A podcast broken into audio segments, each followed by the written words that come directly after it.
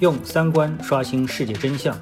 用智慧解锁财富密码。我是张晓峰，在喜马拉雅 FM 用三观与你坐论财经。呃，各位听众，大家好啊！今天呢，我们的呃，我想简要的分析一下我所看到的一个数据啊。这个数据它其实也就一句话：中汽协啊，全称应该是中国汽车协会吧？啊，更长我也不知道了，它总就三个字。那么说呢，这个中国十一月乘用车销量同比下降百分之五点四，啊，那么我想这个乘用车大概率应该是指的呃轿车吧，啊，那当然包括 SUV 啊，包括四人座啊等等之类，总之是成人的，它不是那个货运车啊，下降百分之五点四，同比同比就是和去年的数据相比，二零一八年十一月的数据相比。啊，不是环比，环比呢是和十月份的数字相比。但是我相信大家都有一个感觉，就是这个数字一直在下降，啊，一直在下降。那么也就是说，整个的汽车行业的冬天啊正在加深，温度在持续的下降，啊，并且呢是没有看到反转的这个地方啊。那呃，从宏观里讲。啊，我们都知道，对于一个国家的经济而言的话，啊，它特别是对我们的经济而言啊，它有两个支柱性产业，一个支柱性产业呢就是汽车，那，另外一个支柱性产业就是房地产，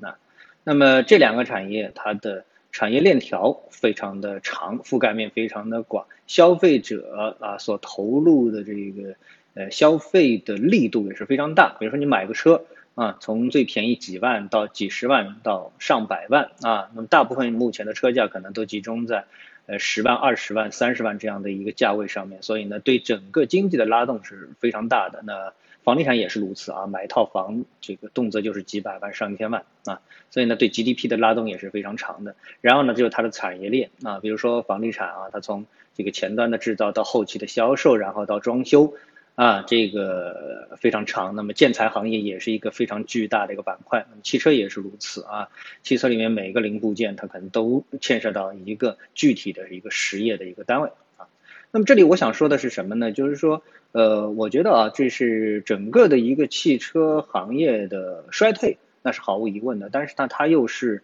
分结构的啊。那在这里呢，我呢特别看好呢，就是电动车行业。啊，电动车行业就是充电的这样的一个车，很多人还不同意啊，或者说还对此表示怀疑，或者说是不屑啊。呃，前两天呢，那个我夫人呢就和一个朋友在聊天，其实这朋友呢，他的一个朋友啊，其实这朋友学历不低啊，嗯，也是浙大的，还是浙大的一个硕士还是博士啊，这个人非常的聪明啊，呃，然后呢，他呢这个年龄也不大啊，七七几年的一个一个一个年龄啊。然后呢，他就买了一个买了一个车，买了一个什么呢？呃呃，应该说也是小有成功，买了一个九幺幺啊，九幺幺，而且是那种就是比较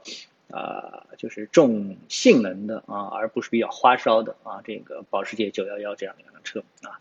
那么在谈到这辆车车这辆车的时候呢，他的感觉给人可以说呃非常的自豪啊，自满。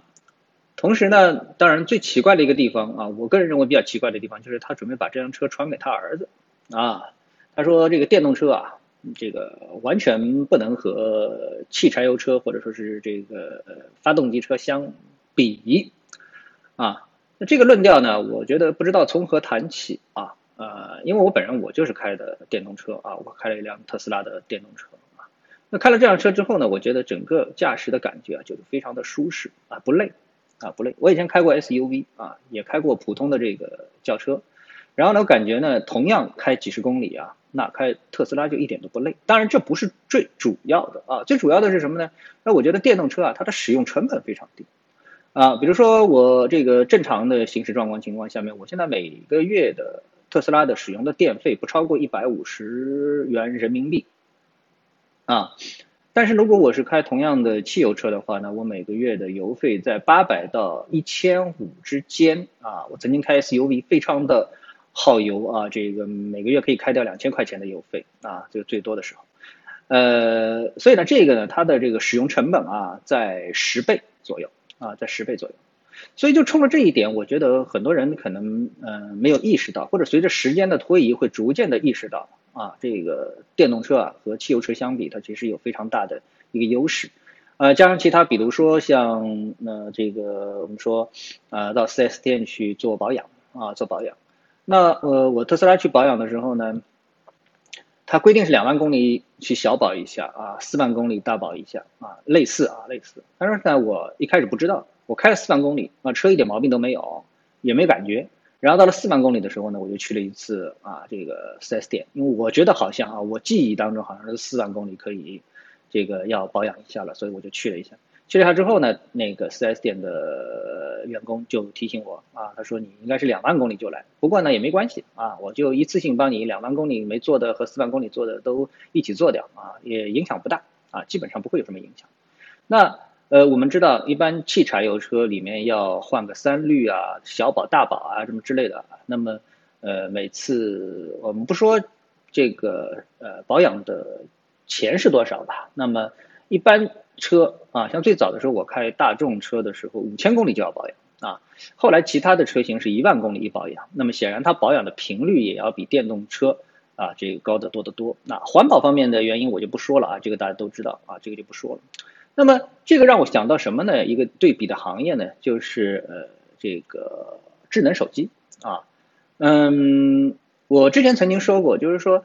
如果没有苹果，可能就没有智能手机啊，真正意义上的智能手机啊，所以呢，这个整个是一个苹果带起了整个的一个智能手机，那么特斯拉呢，就靠特斯拉一个公司呢，也就带起了整个的啊呃一个行业叫电动车行业，所以之前我们不能说有电动车行业。啊，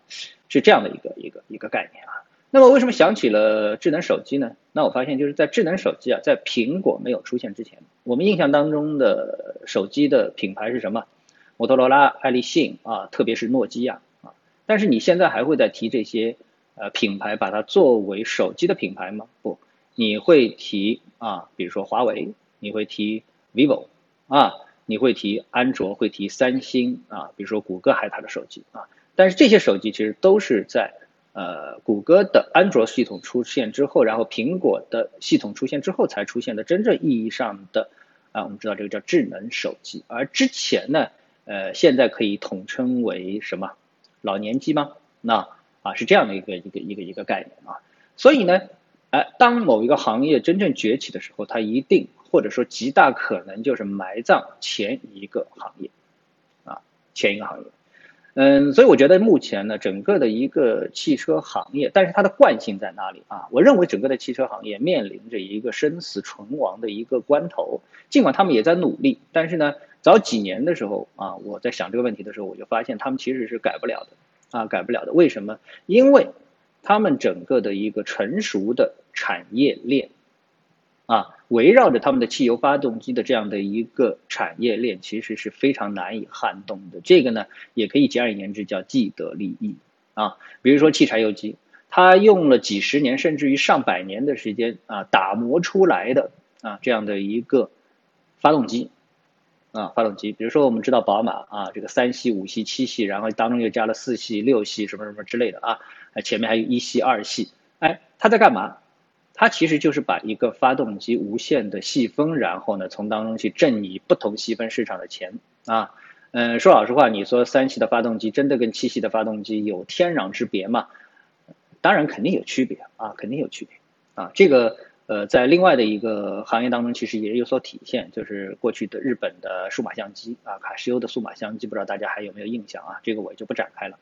那总之，这是一种商业的技巧，它并不是真正的科技含量的一个体现啊。什么时候开始把这件事情由美国人颠覆了呢？就是从苹果乔布斯的苹果，再到啊马斯克的特斯拉啊，就颠覆了这点。它就不是拆零卖，或者说不是挤牙膏的把科技创新啊一点一点的挤给消费者，而是一次性的放在你面前啊。比如说我这辆特斯拉，我已经买了三年了。啊，但它没有版本的说一点零、一点啊、二点零、三点零的升级，说你的硬件已经不能升级了啊，不能承载现在的软件升级了，没有啊。三年前买的特斯拉，现在的每次的这个呃汽车的这个升级啊，特斯拉的升级，它都能够如期的完成。也就是说，在三年之前，马斯克就把特斯拉的硬件打造到了什么程度呢？如果是用苹果手机来相比的话，我们都知道，现在苹果手机如果你使用的话，它只支持到啊，比如说六啊六 S。六它都不支持了啊。前两天我碰到这样一个问题，六都不支持了，就是最新的苹果的耳机，呃，或者说苹果的不是耳机，是苹果的手表，它不支持六，它支持六 S 啊，也就是前面的手机跟它就没关系了。但是呢，特斯拉的这个车。啊，车三年前的车，它还支持现在的更新，这就是一个非常大的一个区别。当然，在这一点上，已经比之前日本的电子产品要好的太多太多了啊啊！因为我们无法预计科技发展的速度，所以这点我并不责怪苹果。那我并不是在这里要责怪苹果。呃，什么概念呢？